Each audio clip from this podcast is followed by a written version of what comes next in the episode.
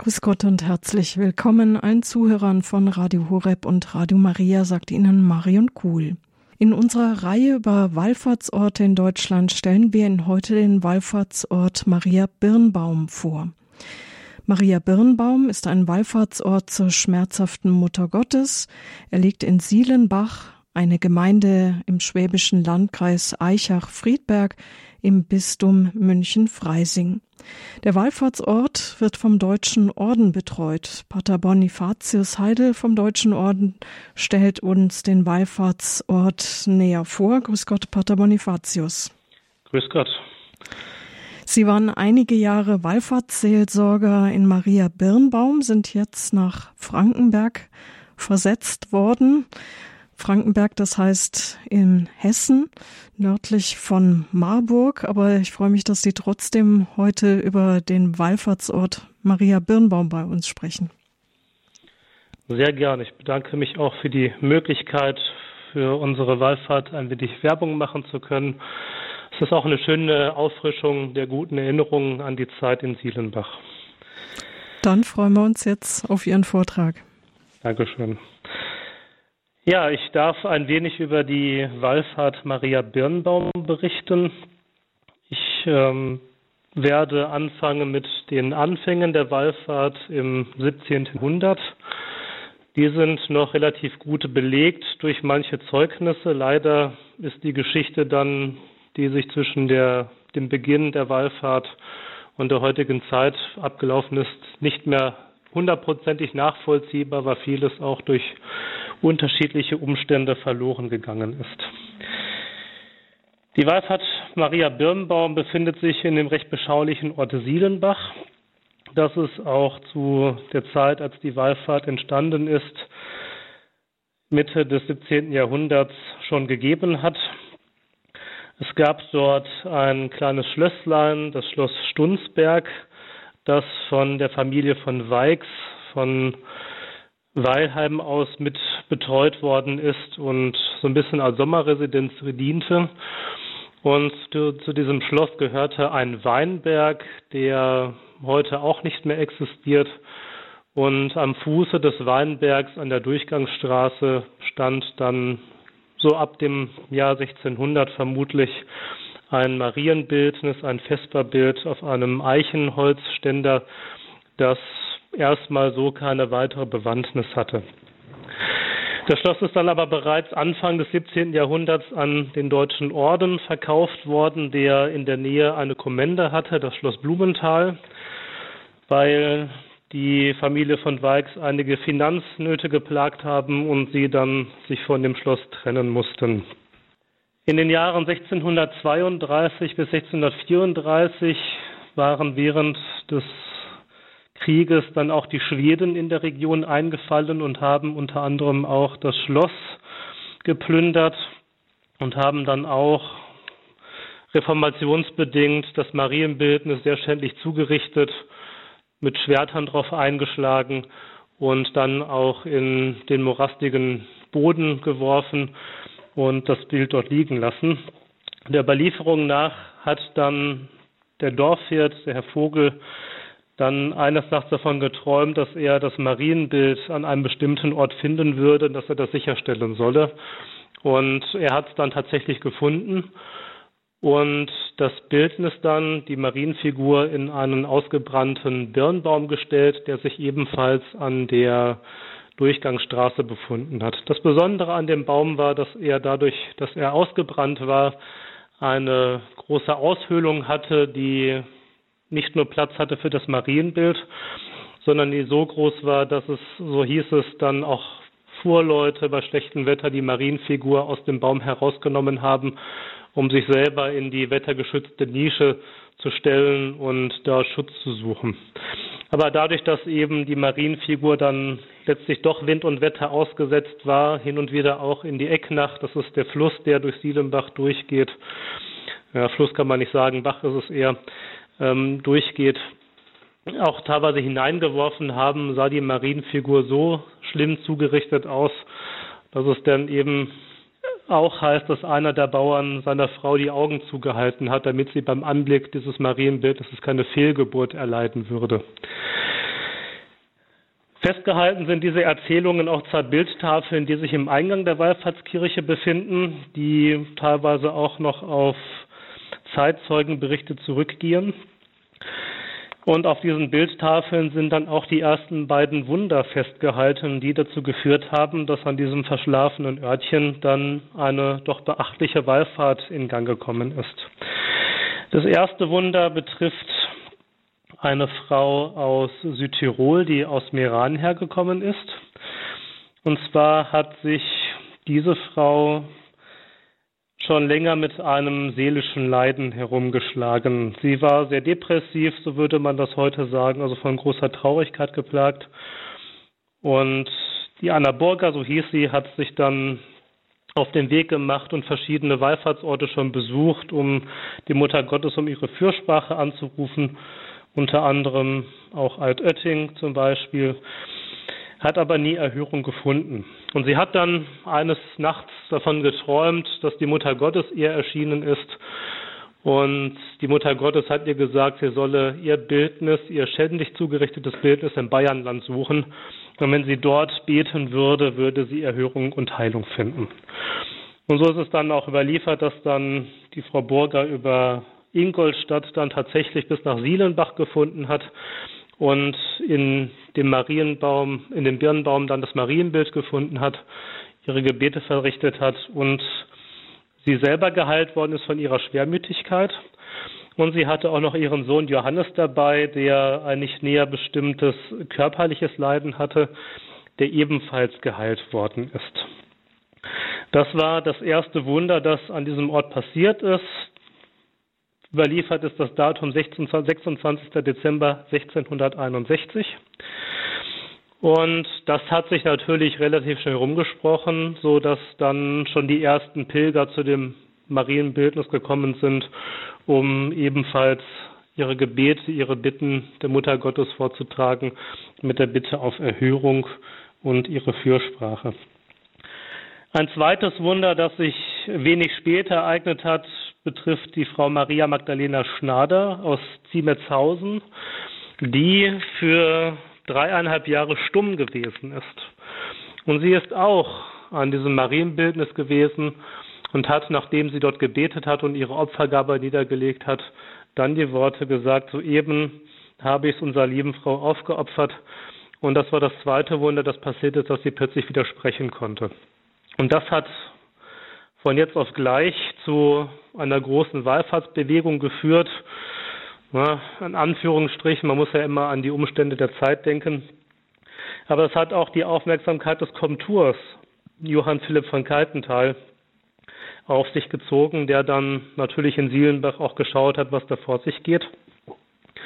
Und der hat dann relativ schnell die Initiative ergriffen und hat dann veranlasst, dass durch die ortsansässige Bevölkerung zumindest um den Baum herum so ein kleiner Bretterverschlag gebaut wird, damit zum einen die Marienfigur fortan besser wettergeschützt sei und nicht noch in einen schlechteren Zustand geraten würde, als es ihr schon war.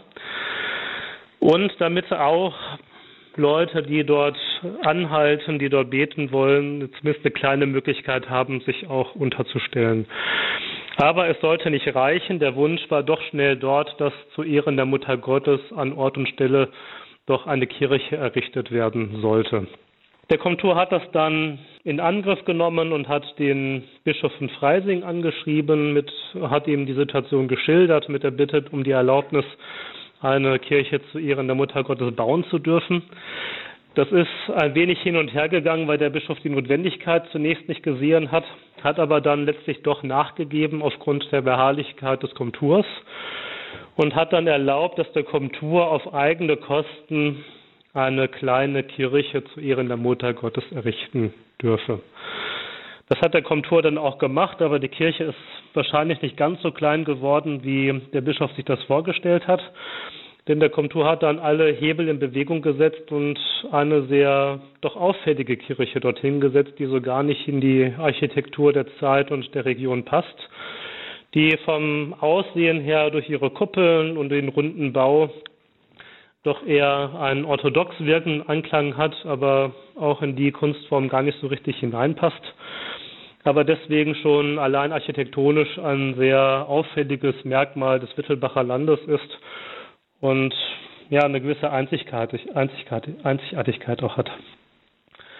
Der Komtur hat dann viele seiner Beziehungen spielen lassen, hat viele Baumaterialien vergünstigt und umsonst bekommen, hat dafür gesorgt, dass auch die Bauherren, die sich beteiligt haben, vieles zu einem wesentlich günstigen Preis gemacht haben, als es zu der Zeit üblich war, hat auch viel vom eigenen Vermögen in die Kirche hineingesteckt und geschaut, was man machen kann.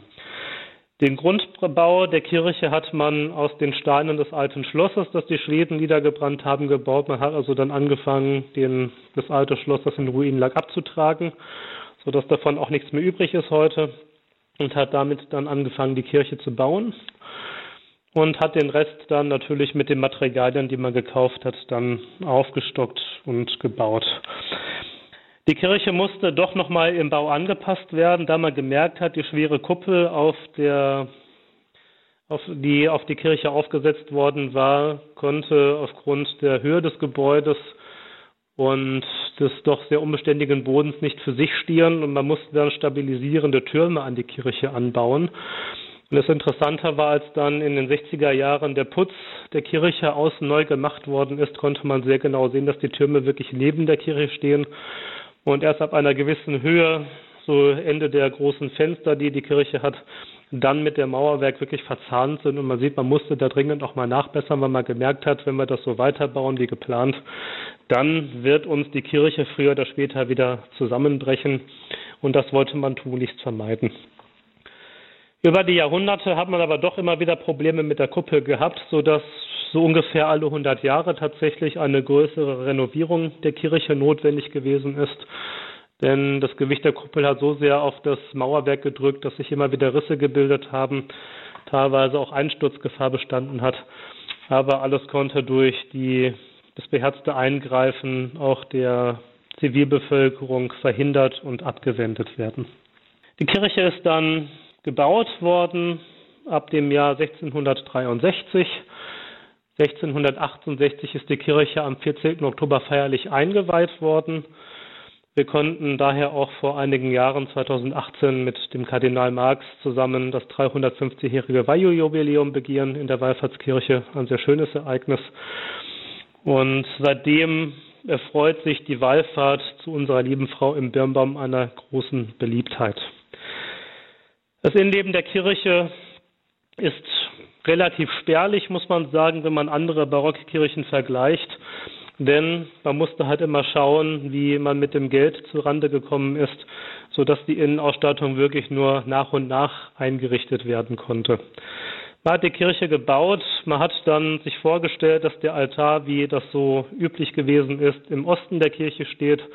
Der Birnenbau mit dem Gnadenbild und einem Gnadenaltar sollte dann im Westen der Kirche stehen und im Mittelteil in der großen Rotunde war eben der Ort, an dem die Gemeinde sich versammelt hat für die Gottesdienste.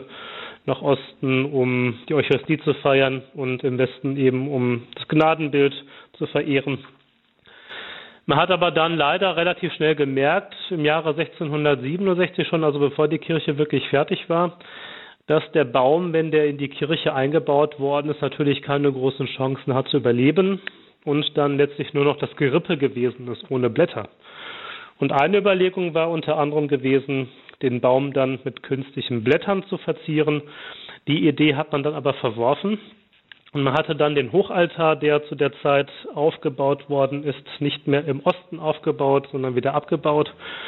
Und dann den Hochaltar im Westen der Kirche vor dem Baum aufgebaut, den etwas beschnitten und den Stamm des Birnenbaums dann so hinter dem Hochaltar aufgebaut, dass man durch eine Aussparung dann das Gnadenbild sehen konnte.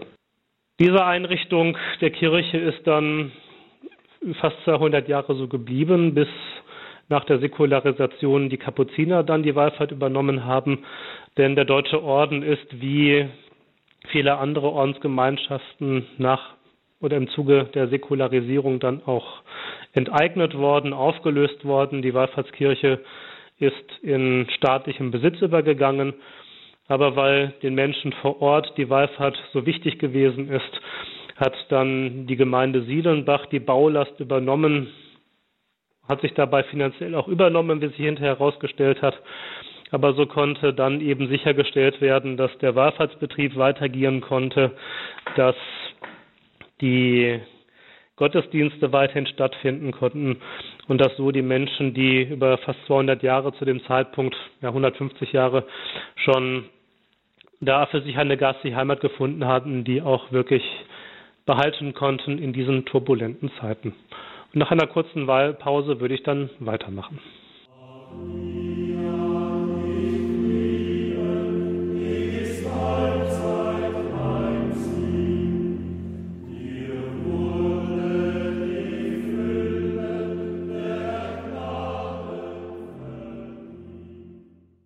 Sie hören die Sendung Spiritualität bei Radio Horeb. Auch die Zuhörer von Radio Maria Südtirol sind mit dabei. Wir stellen Ihnen heute den Wallfahrtsort Maria Birnbaum vor. Das liegt in Sielenbach, eine Gemeinde im schwäbischen Landkreis Eichach-Friedberg im Bistum München-Freising. Zu Gast bei uns Pater Bonifatius Heidel vom Deutschen Orden. Vielen Dank. Ich hatte zuvor die Anfänge der Wallfahrt beschrieben. Der erste größere Einschnitt in der Wallfahrtsgeschichte ergab sich dann durch die Säkularisation. 1806 ist der Deutsche Orden enteignet worden, die Wallfahrtskirche samt den Benefiziatenhäuschen und der Kommende Blumenthal in staatlichem Besitz und kurz danach in den Besitz der Familie Fugger übergegangen. Und bis in das Jahr 1869 wurde dann durch die Gemeinde Sielenbach und die ansässige Pfarrei die Wallfahrt weitergeführt. Man war natürlich schon bemüht, dem Wallfahrtsort weiterhin eine besondere geistliche Prägung zu geben, so dass dann über den Freisinger Bischof es dann ermöglicht wurde, 1869 eine kleine Niederlassung für die Kapuziner zu errichten. Das alte Benefiziatenhaus, das sich hinter der Kirche befunden hat und den Deutschordenspriestern, die die Wallfahrt betreut haben, Heimat geboten hat, war nicht angemessen für ein Kapuzinerkloster, sodass man dann neu gebaut hat.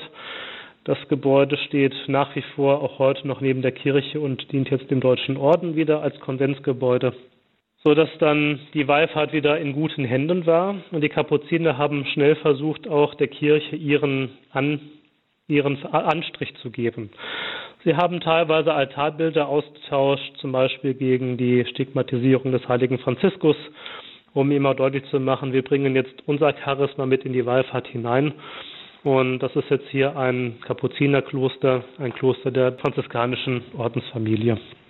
Es waren wieder gut 100 Jahre seit der letzten großen Renovierung vergangen. Die Wallfahrt hatte auch durch die 60 Jahre, in der es schwer möglich war, sich wirklich um die Wallfahrt zu kümmern, eben auch gelitten. Auch das Gebäude, viele Risse hatten sich wieder in der Kuppel gezeigt und im Mauerwerk. Und die Kapuziner haben dann relativ schnell begonnen, Geld zu sammeln bei der Bevölkerung, bei den Pilgern, um der Kirche wieder ihren alten Glanz zu verleihen, sie wieder zu renovieren und so den Menschen auch zu ermöglichen, ohne Gefahr für Leib und Leben durch einen möglichen Kuppeleinsturz in der Kirche zu beten und Gottesdienst zu feiern. In diesem Zuge hat man dann auch gegen den Widerstand des ortsansässigen Pfarrers dann den Hochaltar, der sich jetzt seit dem Bau der Kirche im Westen der Kirche befunden hat, doch wieder in den Osten zu stellen und hat dann aber auch die Idee des Gnadenbildes im Westen und des Hochaltars im Osten nicht wieder aufgegriffen, sondern die Konstruktion, wie es war, das Gnadenbild im Hochaltar, dann quasi vom Westen in den Osten der Kirche verlegt, wie es bis heute noch ist. Man hat dann die Orgel, die sich dann im Westen der Kirche, im Osten der Kirche befunden hat, in den Westen umgebaut wo sie auch bis heute ist, in der Nische, die ursprünglich mal gewesen ist, um eben den Hochaltar und den Birnbaum zu beherbergen, sodass man die Kirche dann wieder in die Ordnung gebracht hat, wie das vom liturgischen Verständnis her war. Die Christen beten Richtung Osten dem auferstandenen Herrn entgegen und das war den Benediktinern dann doch auch sehr wichtig. Die Benediktiner haben das geistliche Leben sehr stark bereichert. Die Praxis des 40-stündigen Gebetes zum Beginn der Fastenzeit von Rosenmontag, äh, vom Sonntag bis äh, zum Dienstag für Aschermittwoch ist von den Kapuzinern eingeführt worden. Die haben es quasi mitgebracht. Er freut sich bis heute einer sehr großen Beliebtheit. Ist sicherlich nicht mehr so, wie das vor einigen Jahrzehnten noch gewesen ist, aber man konnte doch feststellen, und es ist ja auch jetzt in den zwei Jahren, wo ich schon nicht mehr an der Wallfahrt tätig bin, doch so geblieben, dass doch einige Menschen noch diesen Impuls suchen vor der Fastenzeit, wo man auch die Möglichkeit hat, geistliche Themen etwas ausführlicher zu bepredigen, da man sechs Predigten hält in den Gottesdiensten. Und viele Menschen wissen das zu schätzen und nehmen die Möglichkeit mit, dort sich für die Fastenzeit gute Impulse zu holen. Die Kapuziner haben ein sehr großes Ansehen in der Gemeinde genossen. Sie haben unter anderem auch für den Hochaltar neue Reliquien besorgt. Die Katakombenheilige Liberata ist durch eine Schenkung nach Sielenbach gekommen. Man kann sie auch heute noch im Hochaltar sehen. Man hat also dann unter den Altar den Schrein gestellt, dem Altar eine schöne Holzverkleidung mit einer äh, durchsichtigen Wand dann umgebaut, so dass eben auch deutlich wird, wir versuchen, dass die Tradition des Betens an den Gräbern der Märtyrer, der Heiligen, die für ihren Glauben ihr Leben lassen mussten, weiterzuführen. Das auf eine sehr plastische Art und Weise. Welche Reliquie der Heiligen Liberata wirklich in dem Schrein ist, konnte ich selber nie nachprüfen und herausfinden. Aber es ist halt, wie man das zu der Zeit gemacht hat, sicherlich einer der Körperteile, um die herum dann so eine Puppe gebaut worden ist, so dass man eben schon nicht nur ein Knochenteil oder ein Kleidungsstück vor Augen hat, sondern eben ein Bildnis eines Menschen. Die Kapuziner haben sehr segensreich gewirkt, mussten aber dann doch auch irgendwann feststellen, dass der Nachwuchs ausblieb, dass die Patres, die im Siedenbach ansässig waren, auch immer älter geworden sind, so dass der Kapuzinerorden dann bei Zeiten entschieden hat, dass der, das Kloster von den Kapuzinern nicht weitergeführt werden kann.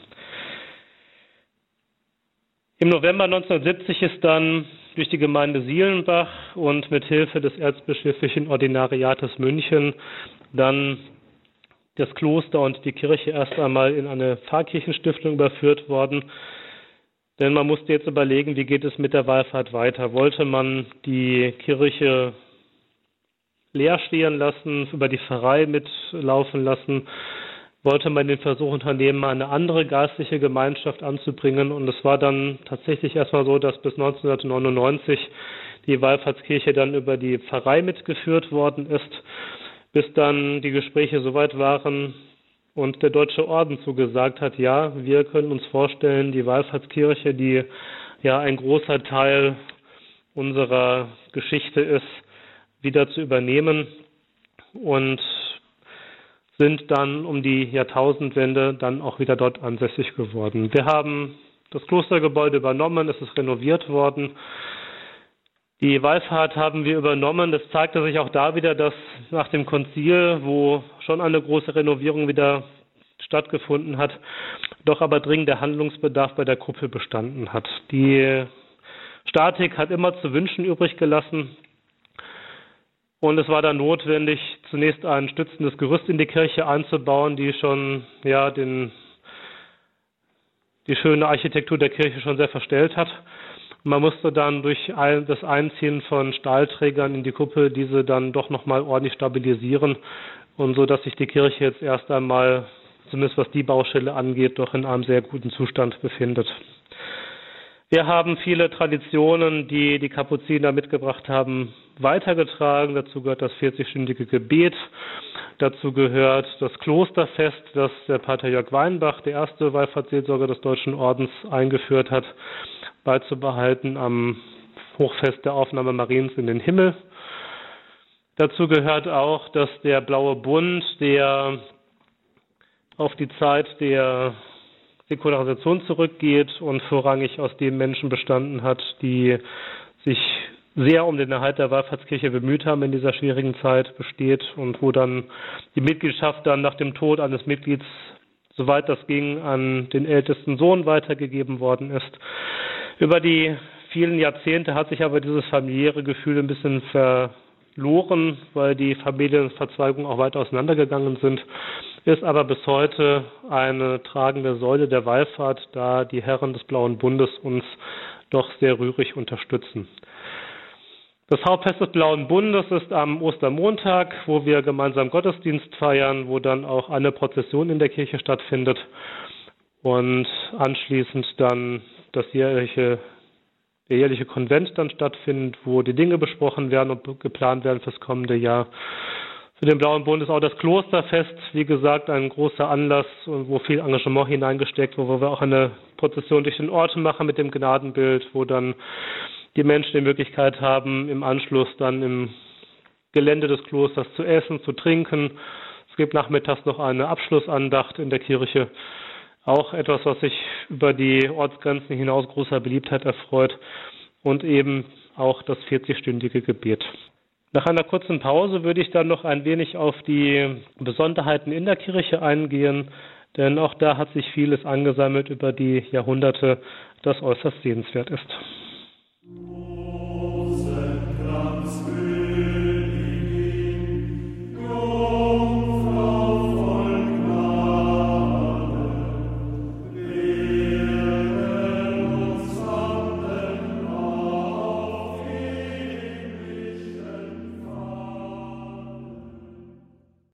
Radio Horeb, die Sendung Spiritualität. In unserer Reihe über Wallfahrtsorte stellen wir Ihnen heute den Wallfahrtsort Maria Birnbaum vor.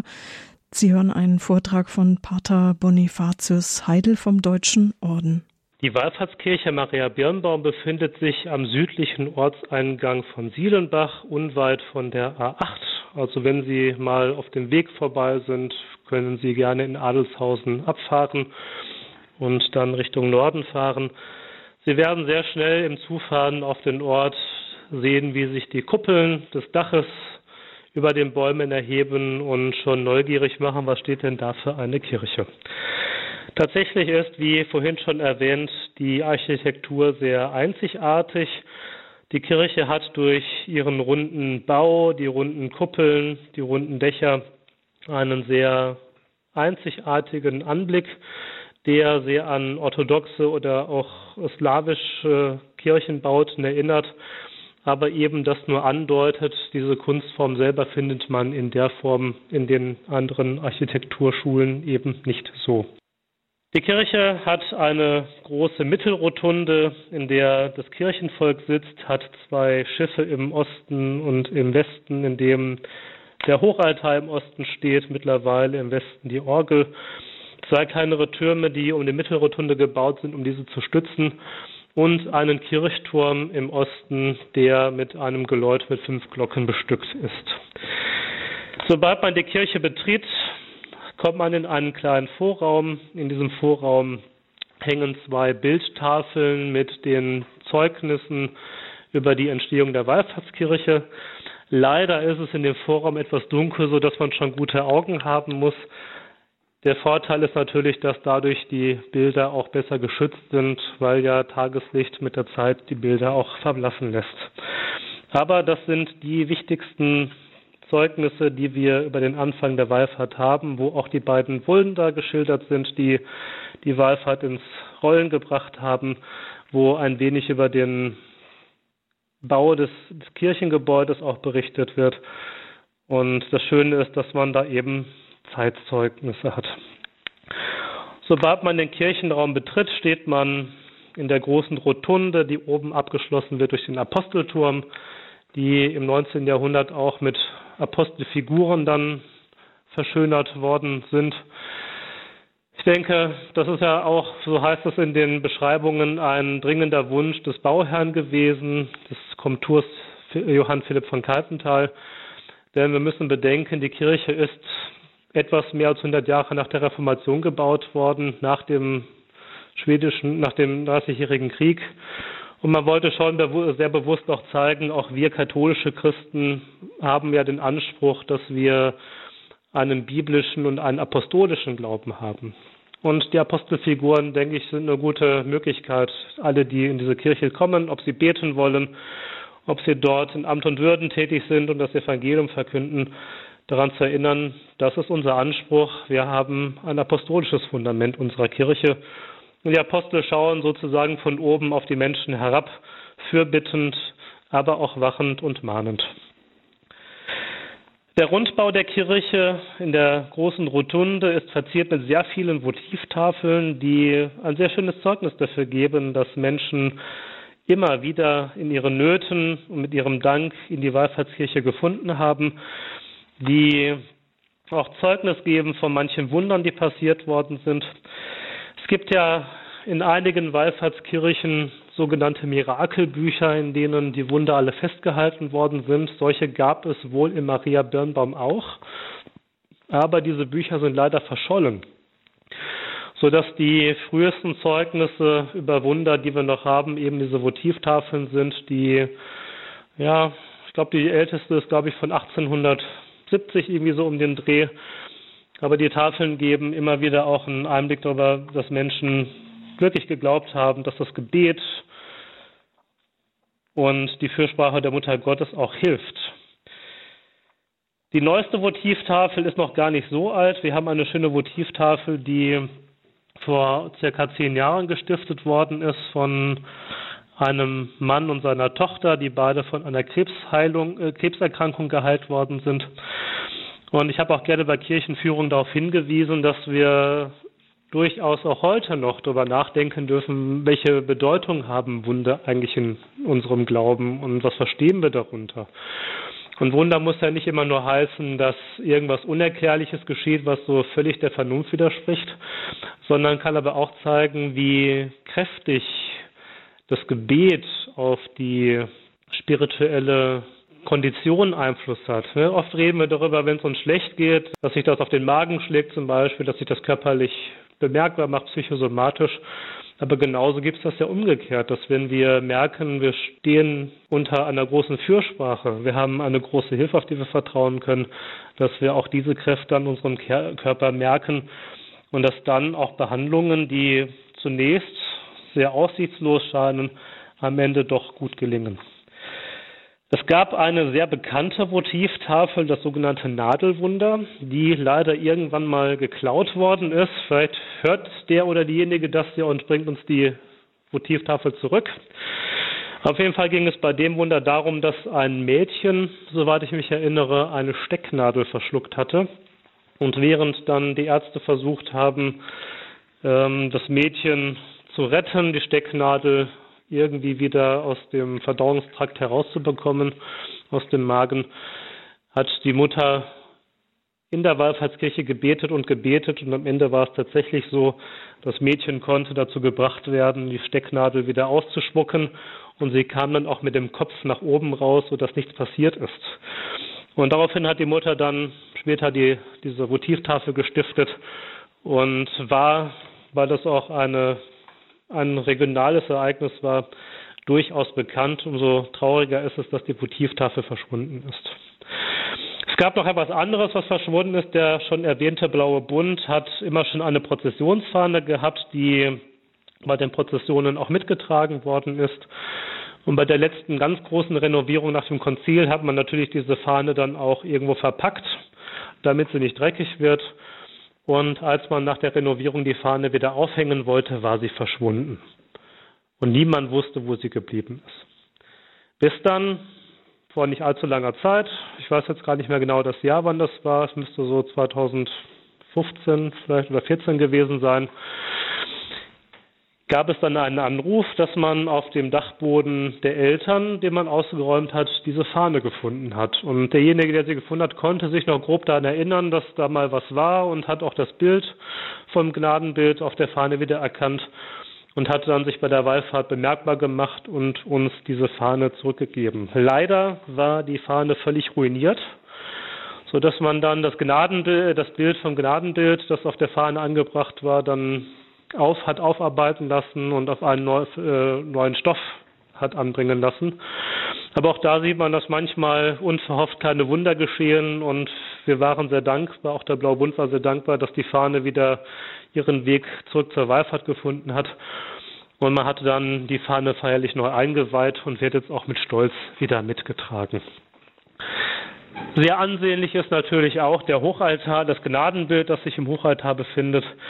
Der Hochaltar besteht aus drei Teilen, wenn man das so sagen kann, und ist für mein Empfinden auch eine kleine Bildgeschichte gewesen. Man hat also ganz oben auf dem Hochaltar eine Darstellung der heiligsten Dreifaltigkeit, Gott Vater, der ähm, aus seinem Himmelsfensterchen auf die Menschen herabschaut, ähm, segnend eine kleine silberne Taube über ihm für den Heiligen Geist. Und ganz oben auf dem Aufbau eine große Sonne mit dem Jesus-Monogramm IHS, die Sonne der Gerechtigkeit, die über den Menschen scheint. Das Mittelstück des Hochaltars ist das große Bild von der Kreuzabnahme Jesu. Gott wird Mensch, um für uns zu sterben, sich für uns hinzugeben. Und dessen gedenken wir dann auf dem Altar ganz unten. Das war für mich immer so das letzte Stück. Jesus wird in den Schoß der Mutter gelegt, das Gnadenbild und dann unten der Altar, der dann später von einem schönen Tabernakel verziert worden ist, der genau die Sonne, die oben zu sehen ist, wieder abbildet im Türchen und uns deutlich macht, der Tod ist nicht das Ende, nicht Vernichtung wartet auf uns, sondern durch dieses Opfer hat Gott uns Leben erkauft und die Sonne wird für uns aufgehen. Und wenn wir Eucharistie feiern, wenn wir auf das Geheimnis des Kreuzes schauen, dann schauen wir auch auf die Sonne, auf Jesus, der lebt und der uns ewiges Leben schenken möchte. Ansonsten, die Kirche ist wieder in den ursprünglichen farblichen Zustand gebracht worden. Sie ist hauptsächlich weiß, der Stuck in der Kirche ist grau. Man erwartet ja meistens von der Wallfahrtskirche oder von barocken Kirchen etwas mehr Farbe. Die kommt aber hinein durch die vielen Seitenaltäre, die es gibt. Die Kapuziner haben unter anderem auch nochmal Altäre in die Kirche mit hineingebracht. Es gab ursprünglich drei, jetzt sind es fünf. Und die Seitenaltäre zieren jetzt zu vier Richtungen die große Rotunde. Ganz besonders hervorzuheben ist zum einen das Bildnis der Stigmatisierung des heiligen Franziskus auf der linken Seite, wenn man zum Hochaltar schaut.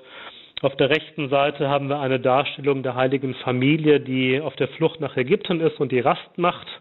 Man sieht da schön im Hintergrund die Pyramiden sehen, äh, stehen. Das Besondere an diesem Bild ist jedoch, dass es eine der wenigen Darstellungen ist, die den heiligen Josef darstellen, dass er das Jesuskind im Arm hat. Sonst war immer klar, Jesus, Josef, der Stiefvater, der Adoptivvater Jesu, er hat eine wichtige Rolle aber die Mutter ist eben Maria und sie hat ja auf sehr vielen Darstellungen, eigentlich ist das ja die Regel, dann das Jesuskind auf dem Arm. Aber hier in der Wallfahrtskirche ist es anders. Der Hochaltar wird eingerahmt von zwei Apostelfiguren, dem heiligen Petrus und dem heiligen Paulus.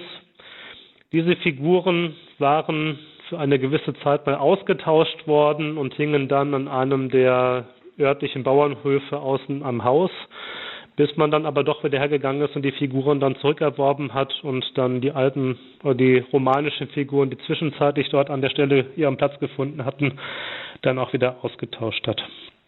Die Wallfahrtskirche erfreut sich eines bunten Programmes. Wir haben ein kleines Kammerorchester dort, das von Herrn Rudi Drechsel geleitet wird und die viele ähm, Veranstaltungen auch gestalten, auch die Gottesdienste wieder mitgestalten. Vor einigen Jahren haben wir das Projekt Woche der Kirchenmusik ins Leben gerufen, sodass wir die wunderbare Akustik, die die Kirche hat, auch hervorragend in Szene setzen können. Und der Gedanke war, den, über die Jahre hinweg die verschiedenen Musikrichtungen zur Geltung kommen zu lassen, durch Konzerte, durch eine besondere musikalische Gestaltung der Gottesdienste. Wir haben kurz vor Corona damit angefangen im Jahr 2019. Dann musste zwei Jahre Pause gemacht werden gleich, weil die Umstände das nicht gut ermöglicht haben, in der angefangenen Art und Weise die Woche der Kirchenmusik weiterzuführen. Aber Gott sei Dank konnte jetzt im letzten Jahr schon die Woche der Kirchenmusik wieder aufgenommen werden. Die zwei Jahre Pause haben dem Ganzen keinen Abbruch getan. Und das ist auch ein großes Engagement, das der Wallfahrtskirche zugutekommt. Wir haben gerne Gruppen dort, die Konzerte geben, Chöre, die singen, die auch immer selber sagen, wir kommen so gerne zu ihnen, weil die Akustik in der Kirche so schön ist. Und das kann ich auch als Priester bestätigen. Auch die liturgischen Gesänge klingen in der Kirche so schön. Da macht es richtig Freude, Gottesdienst in dieser Kirche zu feiern.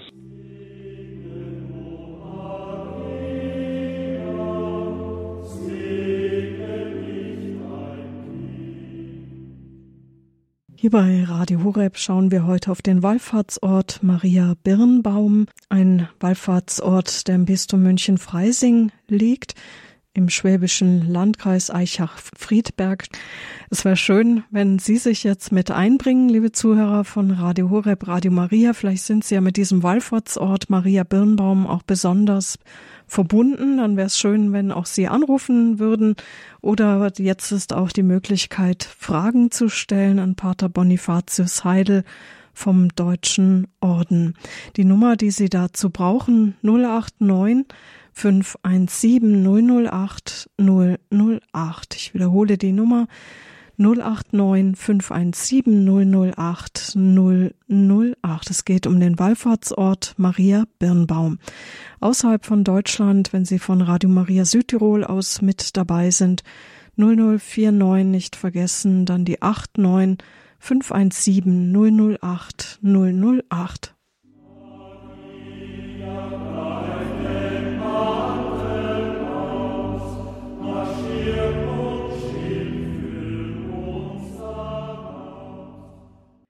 Radio Horeb, die Sendung Spiritualität. In der Reihe über Wallfahrtsorte schauen wir heute auf Maria Birnbaum, ein Wallfahrtsort im schwäbischen Landkreis Eichach-Friedberg im Bistum München-Freising. Zu Gast bei uns Pater Bonifatius Heidel vom Deutschen Orden. Sie dürfen anrufen, Fragen stellen oder wenn Sie mit dem Wallfahrtsort auch besonders verbunden sind, sich melden 089 517 008 008 brauchen Sie dann als Nummer. Pater Bonifatius, Ihnen erst einmal herzlichen Dank. Und dann starte ich einmal mit einer Frage, bis sich jemand meldet.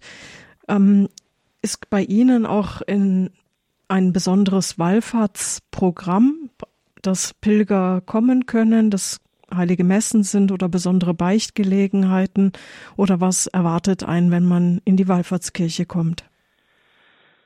Ja, ich glaube, wir würden da gerne mehr machen, als uns möglich ist, da wir ja auch den Fahrverband nebenbei haben und ähm, das auch für uns im Moment Luxus ist, dort einen Wallfahrtsseelsorger zu haben, der nur die Wallfahrt macht. Aber es gibt regelmäßig Gottesdienste in der Kirche. Zum Beispiel Sonntagabend war immer sehr beliebt, auch für Menschen aus dem Umkreis so dass man den Sonntag auch gut gestalten konnte und trotzdem noch die Möglichkeit hatte, eine heilige Messe zu besuchen. Freitagsabends und sonntagsabends vor den Gottesdiensten war zu meiner Zeit auch immer Beichte. Ich habe ehrlich gesagt versäumt zu schauen, wie es im Moment ist.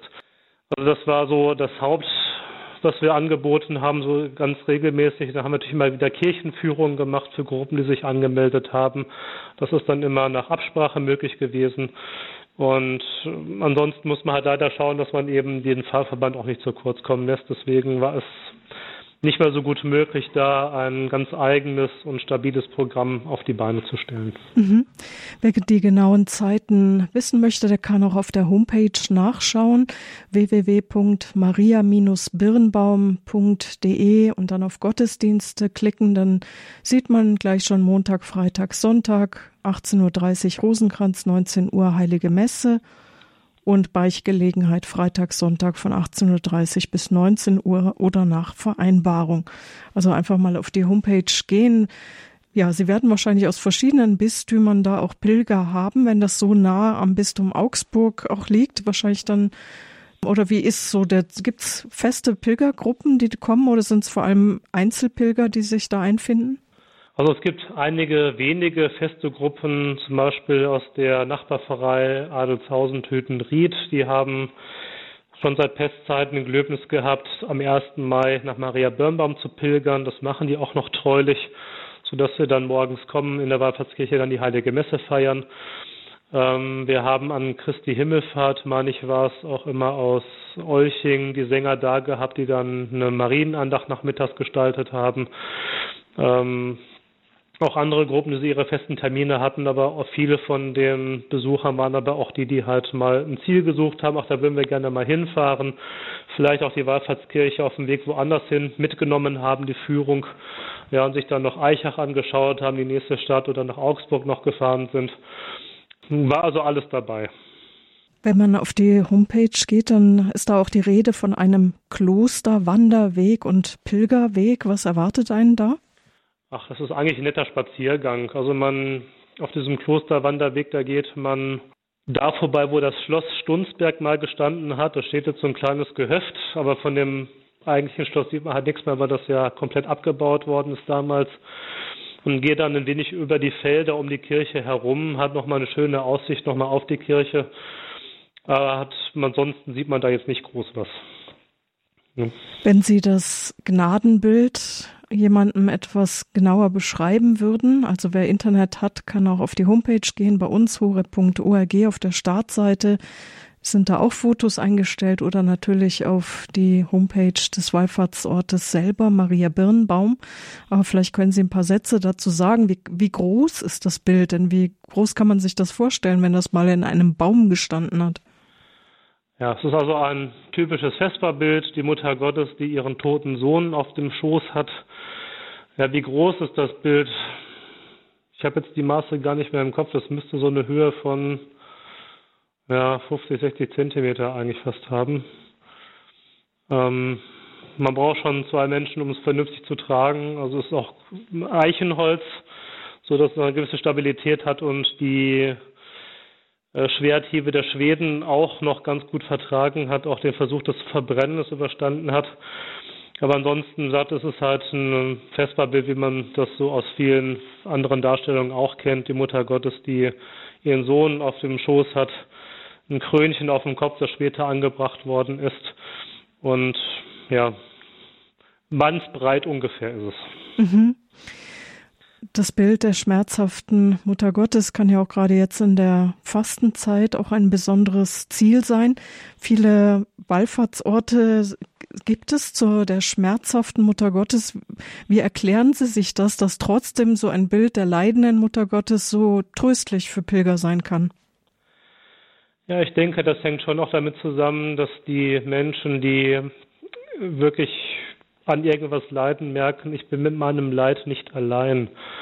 Ja, die Mutter Gottes, die hat selber den größten Schmerz, den ein, ein Mensch, eine Frau jemals erfahren könnte, nämlich den eigenen, das eigene Kind tot in den Armen zu haben. Das hat man da vor Augen. Ich glaube, dass es vielen Menschen schon ein Trost ist, dann ihr Leiden mit diesem Leiden zu vereinen, aber auch zu sehen, die Mutter Gottes ist auch getröstet worden. Ihr Sohn ist von den Toten auferstanden. Und auch für mich gibt es eine Zukunft. Auch für mich gibt es Leben. Und auch ich kann auf verschiedene Arten und Weisen mein Leid überwinden. Mhm.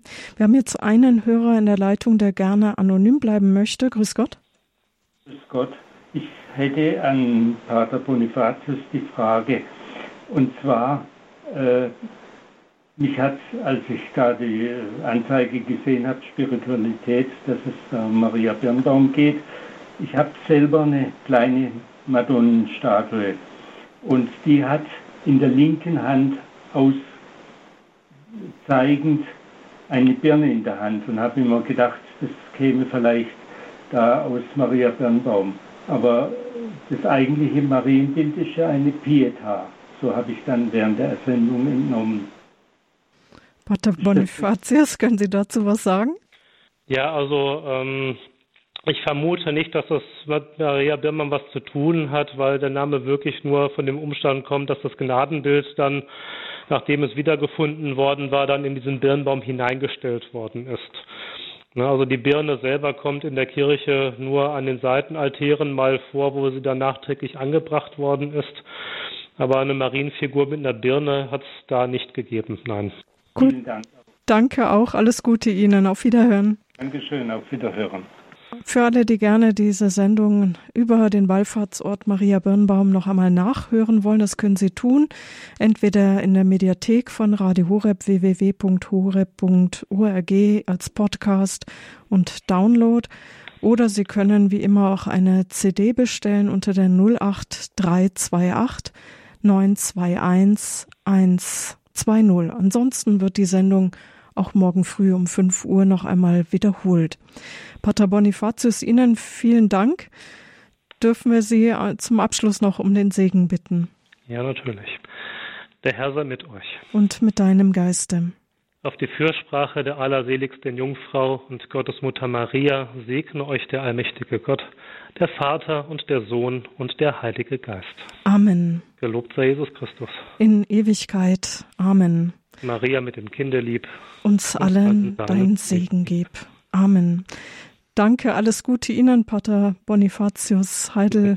Danke gleichfalls. Ja, auf Wiederhören. Wiederhören. Danke auch Ihnen fürs Dabeisein und gutes Pilgern nach Maria Birnbaum wünscht Ihnen Marion Kuhl.